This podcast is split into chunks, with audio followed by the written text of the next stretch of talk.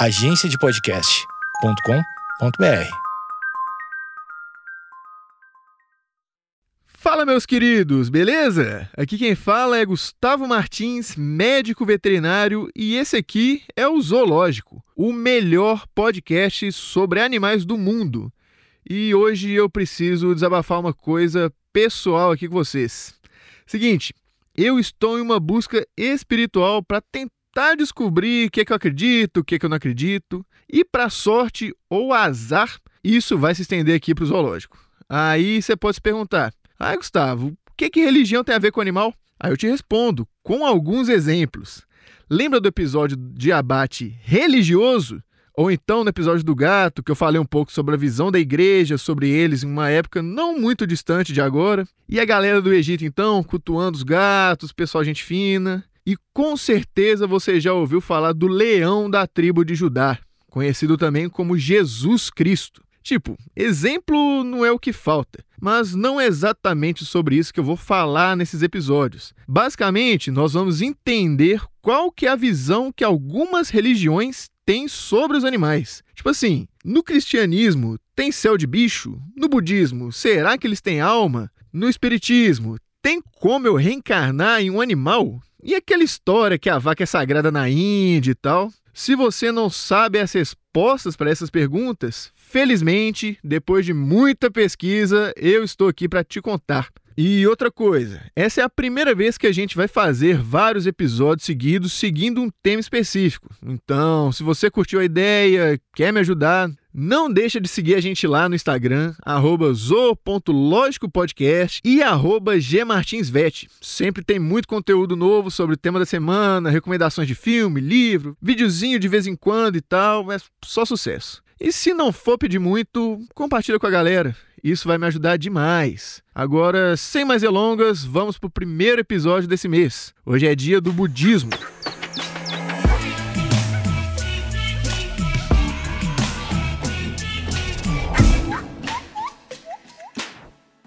Primeiro, um pequeno contexto sobre qual que é a do budismo. Tipo assim, eles não acreditam em um deus ou em vários deuses. O budismo segue os ensinamentos de um homem chamado Siddhartha Gautama, que viveu lá na Índia milhares de anos atrás. E ele era de uma família, tipo, muito, muito rica, que o mantinham dentro do palácio com tudo de bom e do melhor. Só que chegou uma hora que ele saiu para ver o mundo, conhecer o pessoal, ver qual é que era da vida real. E assim, ele viu pela primeira vez um velho, um homem doente e um cadáver em decomposição. Mas ao mesmo tempo conseguiu ver a beleza e as coisas boas do mundo e chegou à conclusão que a vida no palácio não tinha o menor sentido, que era tudo fútil, tudo vazio, e se perguntou: será que existe alguma coisa que transcenda a velhice, a doença e a morte? E no mesmo dia, durante a noite, fugiu do palácio, abandonando sua vida cheia de prazeres e se tornando um andarilho. O resto é história, não cabe a mim ficar destrinchando a história do budismo e tal. O ponto é que, com o passar do tempo, ele conseguiu atingir a iluminação durante uma meditação sobre um figueiro. E nesse momento, Siddhartha se tornou o primeiro Buda. E por sete dias e sete noites ele meditou embaixo dessa árvore. E parece que ele entendeu o universo e como que as coisas funcionavam, atingindo assim o nirvana, o estado máximo de iluminação e meditação. E ele passou anos transmitindo essa sabedoria para os seus seguidores, dando palestra, ensinando sobre a vida, até que já na velhice, próximo à sua morte, ele foi até floresta e se deitou. E todos os animais da região foram até ele prestar homenagens. Mano, só lembrando aqui que eu não sou um monge budista. Se você quiser saber mesmo os dogmas do budismo e tal, vai em um templo, pergunta pra galera, vai ler um livro. Eu só tô dando uma contextualizada aqui antes da gente entrar na área dos animais. Pode crer? Mas tá.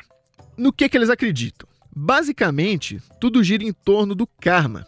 E isso é complicadíssimo de se entender. Mas eu vou tentar explicar assim com minhas palavras, talvez fique um pouco mais fácil. Tipo, a grosso modo, é como se fosse a terceira lei de Newton, só que no mundo espiritual.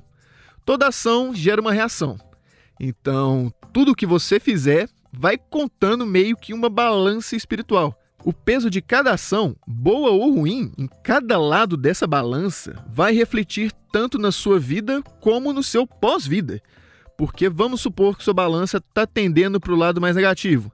Seu karma tá, tá meio paia. Você tem que compensar isso de uma forma ou outra. Se não conseguir fazer isso nessa vida, isso vai refletir nas suas próximas encarnações. E esse ciclo de reencarnações vai continuar até que você encontre a iluminação e chegue ao nirvana, igual aconteceu com o Buda. Mano, eu sei, é meio confuso, particularmente falando. Isso não me parece nem um pouco justo. Tipo, teoricamente eu tô colhendo os frutos do que eu fiz nas minhas vidas passadas, mas eu não sei o que eu fiz. Tipo, não fui eu. Só que, claro, como eu disse antes, eu não sou nenhum monge budista. Se você quiser mesmo se aprofundar nessa religião, pesquisa mais sobre esse assunto, não para por aqui. Mas agora vamos lá, o nosso objetivo do episódio. O que que o budismo fala sobre os animais? Então, eu estudei mais foi o budismo Zen, mas também conversei com a Wanda de um centro budista Kadampa, lá em BH. Mas pro final eu vou falar um pouco mais sobre o que a gente trocou ideia. Tipo, tem várias escolas diferentes, igual o cristianismo, que tem a galera protestante, tem católico, tem evangélico, batista. O mesmo princípio se aplica ao budismo. E, mano, isso aqui me pega. Acho que de todas as religiões que eu vou abordar aqui, essa é uma das mais da hora em relação aos animais. Vamos lá. Eles entendem os animais como uma forma diferente de consciência. Basicamente, é a vida se manifestando.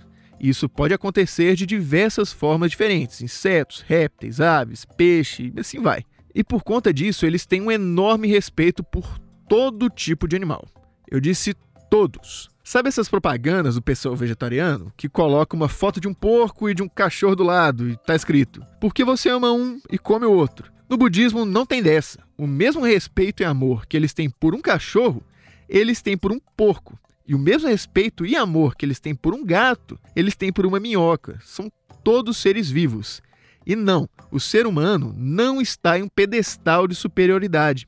Nós somos apenas mais uma parte da natureza, nem melhor nem pior que um rato, apenas diferente. Eu também me deparei com algo chamado natureza Buda. E o que é isso? É um conceito bem abstrato. Basicamente, tudo que está em evolução, tudo que está em movimento faz parte da natureza Buda. Portanto, nós seres humanos e qualquer outro animal viemos do mesmo lugar. Só manifestamos a vida de formas diferentes. Por conta disso, alguns budistas são sim 100% veganos, para não fazer mal a nenhum ser vivo, não explorar nenhum animal e tal mas outros são mais liberais nesse aspecto. Não existe bem uma regra quanto a essa questão de consumo de carne.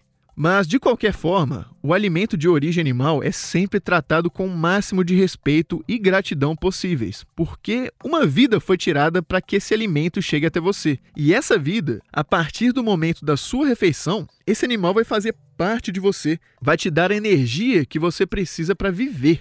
Mas esse alimento só é consumido caso não tenha sido fruto de sofrimento. E sim, na indústria da carne, o animal não sofre durante o abate. E só um adendo rapidinho aqui. Claro, acidentes acontecem. Não estou falando que nenhum animal nunca sofreu durante o abate no Brasil.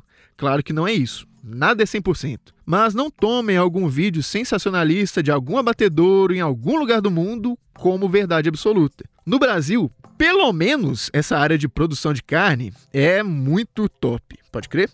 Mas vamos voltar aqui para o budismo e os animais. Durante minha conversa com a Wanda, lá do Centro Budista em BH, ela me explicou o que eles seguem em relação à eutanásia dos animais. E me pareceu uma visão realmente muito bonita. O ser humano tem um papel aqui na Terra. Nós estamos aqui para evoluir espiritualmente e ajudar as outras formas de vida a viver bem. Se, infelizmente, seu animalzinho estiver em um estado de muito sofrimento, onde a eutanásia é sim uma opção segundo o médico veterinário dele, essa ação não vai pesar no seu karma, desde que seja um ato de compaixão. Se você está pensando em tirar a vida do seu doguinho por questões egoístas, aí já complica um pouco, é vacilo. Então é mais ou menos isso. A eutanásia, desde que seja um ato de compaixão para cessar o sofrimento de outro ser vivo, não é vista com maus olhos. Agora, não é porque todos os seres vivos são natureza Buda que nós devemos, por exemplo, tratar um animal como um ser humano. Isso entra naquela história toda de humanização dos animais que eu sou 100% contra. Seu cachorro não é seu filho, pode crer? Vou até citar aqui uma belíssima frase da monja Coen que eu virei fã. Tipo assim, ela é um poço de sabedoria, fiquei de cara. Parece um personagem místico de filme. E ainda por cima ela parece ser uma pessoa muito gente fina. E eu faço das palavras dela as minhas. Eu adoro cachorro, mas eu gosto de cachorros como cachorros. Eu gosto de passarinhos como passarinhos. E gosto de seres humanos como seres humanos. O fato de eu apreciar as outras espécies não faz com que o ser humano seja inferior ou superior. Aliás, nós não somos inferiores nem superiores. Nós somos uma das inúmeras formas de vida do planeta Terra. Monja Coen. E agora, nesse exato momento, eu já escrevi todos os roteiros dos episódios sobre religião e confesso que o budismo foi um dos que mais me deu uma balançada. Principalmente a visão deles sobre os animais. Eu achei uma coisa assim, muito top. Mas refletindo um pouco aqui, tem uma religião que eu acho que é até mais da hora, a visão que eles têm dos animais. Mas eu também acho que às vezes eles se passam um pouco, que é a galera do hinduísmo. A gente vai chegar lá, calma.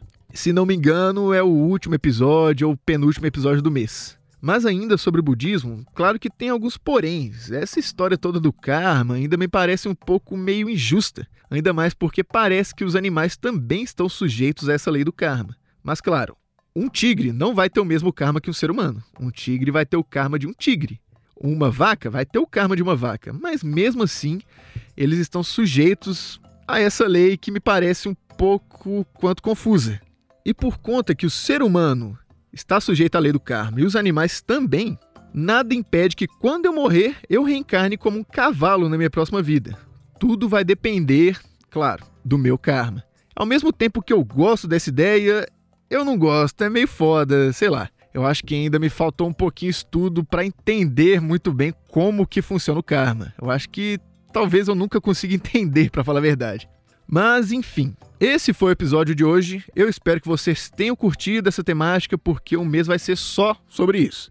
Eu queria deixar aqui meu muitíssimo obrigado para a Wanda, do Centro Budista Kadampa, lá de BH. Eu citei aqui mais diretamente apenas uma parte da nossa conversa, mas assim, depois que a gente trocou ideia, eu praticamente refiz várias partes desse episódio. Então, muitíssimo obrigado pela ajuda. E rapaziada, na moral, depois, se puder, me dá uma força lá no Instagram, compartilha com a galera, avalia aí, cinco estrelas, é sempre muito bem-vinda. E tô sempre disponível pra gente trocar uma ideia. Tamo junto, pode crer? Valeu demais, até semana que vem.